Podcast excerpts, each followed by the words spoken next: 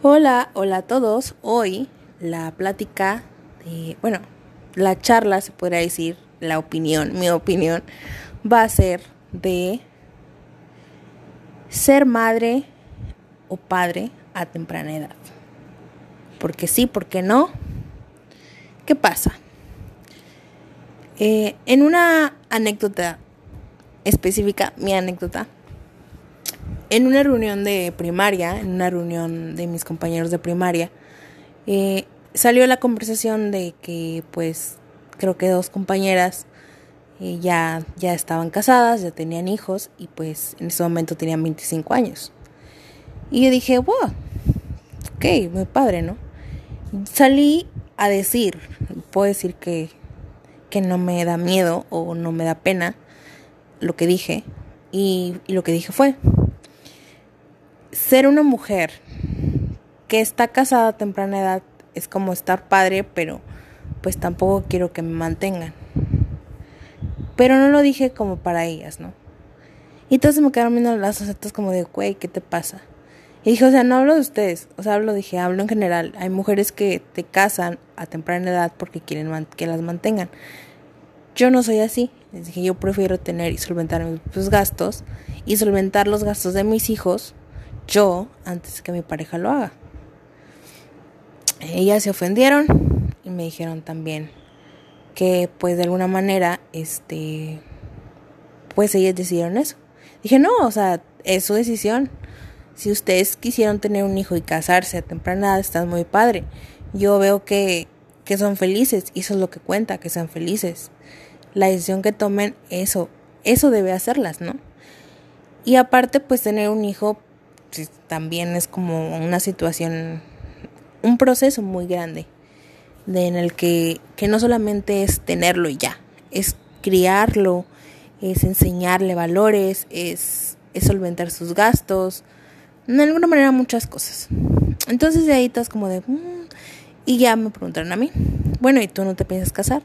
Y dije, o sea, sí me voy a casar, pero no ahorita. O sea, yo realmente, yo no tengo eh, no tengo ahorita como una solvencia económica estable, no tengo una casa estable, no, o sea, no tengo nada estable, porque ahorita tener algo que no que no creo poder solventar, criar, no sé, un niño, casarme menos. Y dije aparte que, que vivir y, o hacer el que hacer a otra persona, si yo no me lo hago, pues como que no. Entonces ahí fue como de todas con cara de, ¿qué le pasa a esta chica, no? ¿Qué le pasa? Me vieron muy nice, muy acá, muy relajada, pero realmente yo en mi ser me preocupé con ese comentario. Con mi propio comentario me preocupé y dije, wow, entonces estoy mal, entonces me tengo que casar, entonces me tengo que, tengo que ser mantenida, entonces tengo que hacer eso, entonces tengo que hacer el otro, ¿no? Tengo que criar, tener hijos, ya ahorita. ¿Y qué creen? Ahorita a mis 27 años, a la edad actual que tengo, digo, qué equivocada estaba con los pensamientos que se me vinieron, o más bien, que querían que yo tuviera. Realmente yo tener un hijo ahorita, pues no. Y admiro a las personas que tienen hijos actualmente. ¿Por qué? Porque es un proceso muy grande. Eh, tener un hijo. Primero, antes que nada, eh, decidir. ¿Querer un hijo o no? Ok. Hago a mi hijo. Sale que sí vienen ciertas cosas, vienen problemas para la mujer, es específicamente para la mujer. Vienen situaciones que son difíciles, enfermedades y cosas complicadas.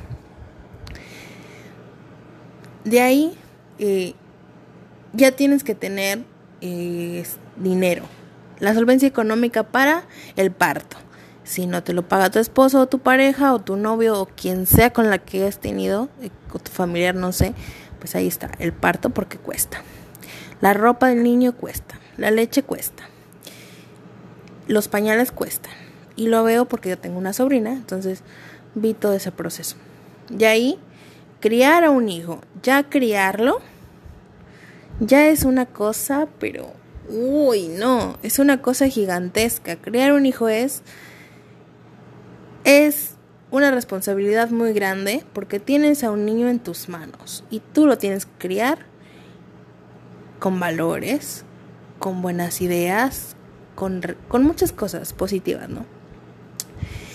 Y ahí viene el miedo, el miedo de que se va a ir a la vida, de que va a vivir y va a conocer otro mundo aparte del tuyo, aparte de su núcleo. Y ahí es como el miedo de que, ay, no, tantas cosas que hayan en... Eh, tantos peligros, se podría decir, para uno como para un niño, como pues va a haber también muchos, ¿no? Entonces, en ese punto yo como que no estoy lista, yo, Génesis, no estoy lista. Pero ahí viene también los comentarios de, de las demás personas. Ay, ¿por qué no tienes un hijo ahorita? Y lo veo o lo vi con unas amigas que pues tuve, mis amigas tuvieron a sus hijos muy de temprana edad, ahorita ya tienen como, no sé, como 10 años más o menos. Entonces, eh, mis amigas pues tienen a sus hijos, ¿no? Y yo digo, wow, las admiro a todas. Pero también vienen sus comentarios de, ya sigues tú. ¿Y cuándo te vas a casar? Porque también están como ya emparejadas.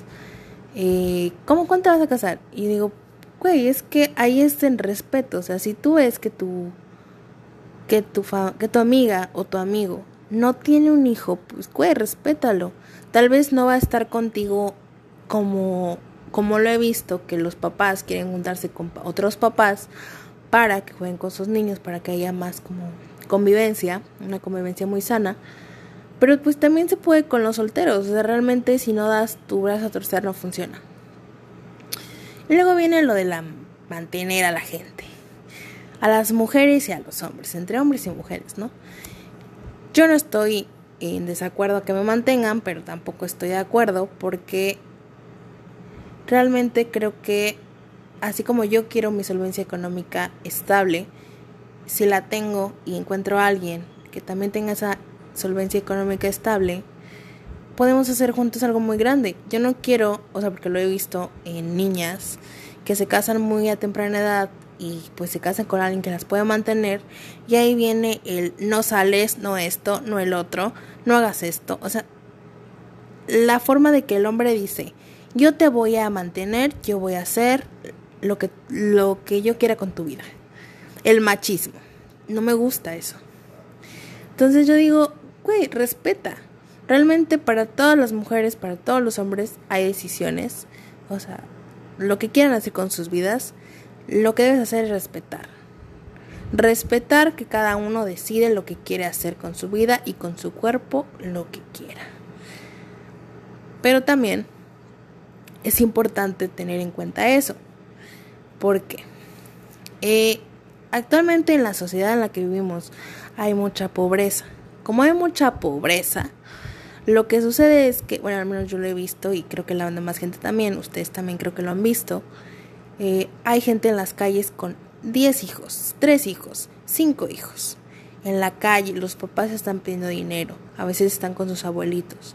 No digo que pues no hagan eso, ¿verdad? Pero si tú sabes que no puedes mantener un bebé, no puedes mantener un hijo, ¿por qué darle esa vida de tristeza, darle esa vida de pobreza, darle su vida de... esa vida, ¿no? Esa vida que nadie se merece. Entiendo que hay mujeres, o en este caso más que nada mujeres, que pues son violadas, que son violentadas y tienen a los hijos, ¿no? Porque también he visto eso en noticias, en en ciertas eh, zona, eh, cosas periodísticas sobre, esa, sobre eso, de que pues son violentadas las niñas y pues solo lo hacen para tener hijas y, o hijos y ya, pues no son de su vida, no nada. Y creo que también hay que cambiar esa mentalidad. Hay que cambiar la mentalidad pobre. ¿Y por qué lo digo pobre? Porque tal vez se oiga muy fuerte.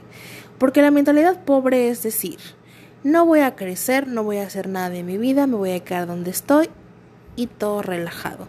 O no relajado, pero la idea de no voy a poder hacer nada, no sé. Quedarte hasta abajo y no crecer. Basta, basta de esos pensamientos, basta de los pensamientos que te empobrezcan. Crece, sé mejor, sé mejor que tu familia, sé mejor que tú, sé mejor que el, que, que eso. Si sabes que estás en un contexto en el que es pobre, es triste, es violento, huye, huye de ese, de ese mundo. Y realmente hay hombres y mujeres que han sabido salir de esos mundos tan tristes y tan pobres y son gente de bien, gente, gente exitosa, gente que quiere mejorar. Por favor, o sea, realmente sepan que no todo en la vida es eso. No todo en la vida es quedarse en un solo lugar, no todo en la vida es, es seguir los pasos de tu padre que violenta o tu madre que te deja sola por siempre. O sea, a eso no sé si me, me doy a entender, pero quiero que, que, que reconozcamos estos puntos. En, en, lo que acabo de decir, al final, como conclusión, les se los digo. Respeten las decisiones de los demás porque no son tuyas. Y porque si quieres opinar, puedes opinar. Nadie te dice que no opines. Está la libre expresión. Pero opina con respeto, con asertividad, con amor no, no des una opinión simplemente por opinar o simplemente para lanzar tu veneno o juzgar.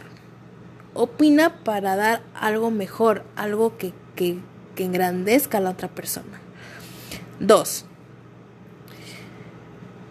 si tú sabes que estás en un contexto que no te ayuda, sal de ahí. Así, te lo digo, sal de ahí. ¿Por qué? Porque realmente no. Realmente realmente no te va a ayudar en nada y ahí tienes que cambiar tu mentalidad. Cambia tu mentalidad, cambia una mentalidad que te haga crecer, no que te haga quedarte en un lugar donde no vas a hacer nada, nada bueno para ti. Entiendo que, que puedes pensar, puedes, puedes decir que el mundo es horrible, el mundo es no hay salida, este, que no, que no hay lugar para crecer, para ser mejor. Sí los hay, búscalo, porque sí lo hay, ¿sale? Solamente es lo que quiero decir. Saludos, saludos, muchos saludos y espero que me estén escuchando en el próximo podcast.